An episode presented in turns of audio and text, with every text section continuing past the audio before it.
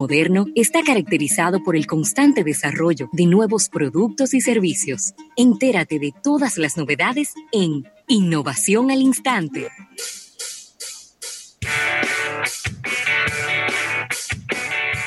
Bueno, y agradecer esta innovación al instante a la presidencia eh, de la República.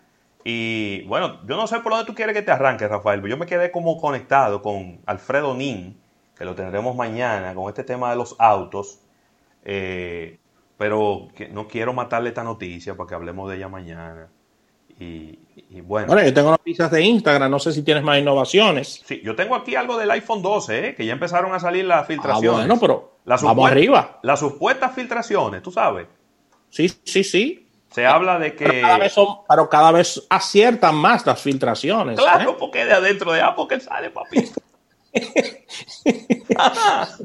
no se van a equivocar, se van a equivocar desde adentro de la oficina de relaciones públicas de Apple. No se puede equivocar, Rafa.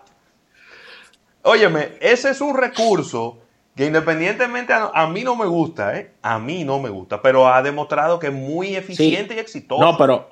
Le está filtrando cositas, cositas, A los, a los norteamericanos le da resultado eso, ¿eh? En, el estos mundo lados entero, En el mundo entero, porque aquí en Latinoamérica nada más se habla de eso. Desde que empiezan a decir que, va a ser de 5.4, que pues, todos los youtubers de tecnología empiezan a agarrar y, hacer los videos sobre eso. y hablar del mismo tema. Es verdad. Mira, aquí está, eh, se supone que Apple estaría lanzando cuatro variables de su iPhone en este 2020. Eso basado en algunas de, los, de las filtraciones que se supone que, han ocurrido y hay uno de 5.4 pulgadas de pantalla, lo cual encuentro 5.4.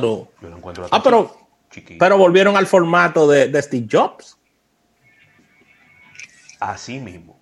Eh, ellos vendrían con una pantalla OLED, no se sabe cuál va a ser la resolución, traería el procesador A14, eh, también vendría un, iPhone 12 Pro eh, y todas estas cosas, pero de lo que se está hablando es de 5.4 pulgadas, Rafael.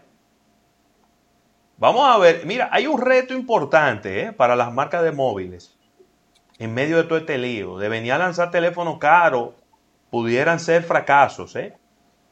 No estamos en época de teléfonos de 1.200 ni de 1.300 dólares. Gracias. Yo creo que ellos tienen que entender el cómo, está el, cómo, cómo está el mercado en este momento. Bueno, pero Samsung, Samsung está dando el ejemplo y lo está entendiendo. Teléfonos que arrancan desde 107 dólares.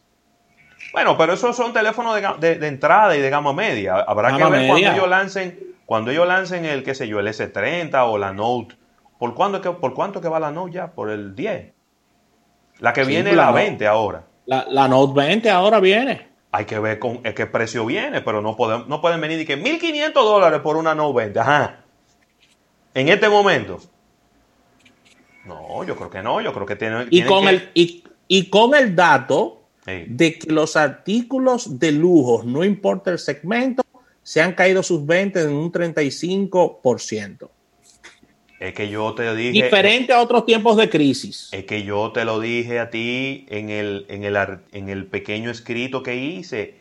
Es que la vanidad está contagiada de COVID-19.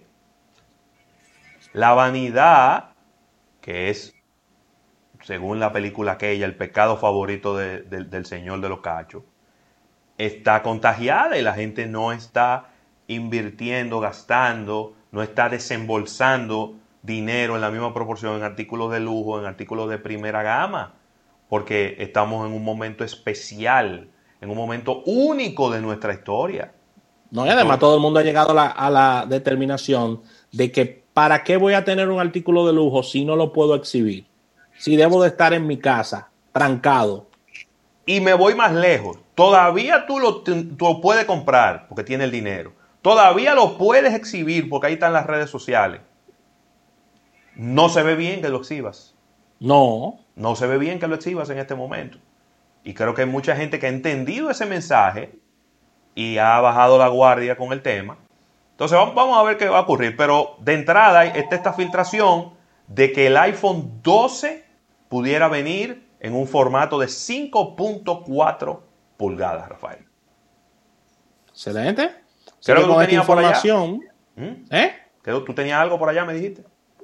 No, quería cerrar ya para, para darle el paso a, a, a Erika en la sección, pero Sí. es básicamente la, la innovación es que Instagram, está eh, permitiendo borrar los comentarios negativos en masa, Ay, me gusta eso. Cero negativismo, bórralo. cero negativismo.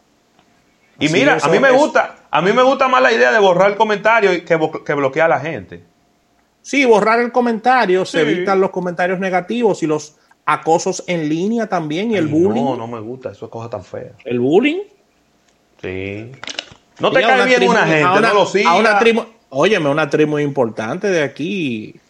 A mí no me gusta ella como actriz, pero es muy importante de aquí. Que le estaban diciendo gorda en redes, o sea, de que tú sí estás gorda, o sea, pero ¿y qué es esto? Sí, pero que esos no son problemas suyos. Si usted encuentra que ella está gorda, deje de seguirla. Ya, y siga con su vida. Además, Sí, sí, sí. probablemente a usted no le va a gustar que le digan que usted está viejo y acabado. Entonces no le diga No. gordo a otro. Así, ¿no? ¿eh? Yo te diría algo, Rafael. Voy a poner filósofo ahora. Una de las mejores frases que hay en la historia de la humanidad es, siempre trate de ponerse en los zapatos del otro. A usted no le gusta que le estén diciendo gordo, no le diga gordo a otro. Sí. Óyeme, qué, qué cosa tan fea. Me gusta eso. Además, de- ma- me gusta ahí. María Montes, María Montes nunca fue gorda. Que es lo que interpreta esta actriz. Así que vamos a agradecer, vamos a agradecer a, a- a nuestros amigos de la presidencia de la República por estas innovaciones al instante. Vamos a un break. En breve, más contenido en Almuerzo de Negocios. Llévanos contigo, te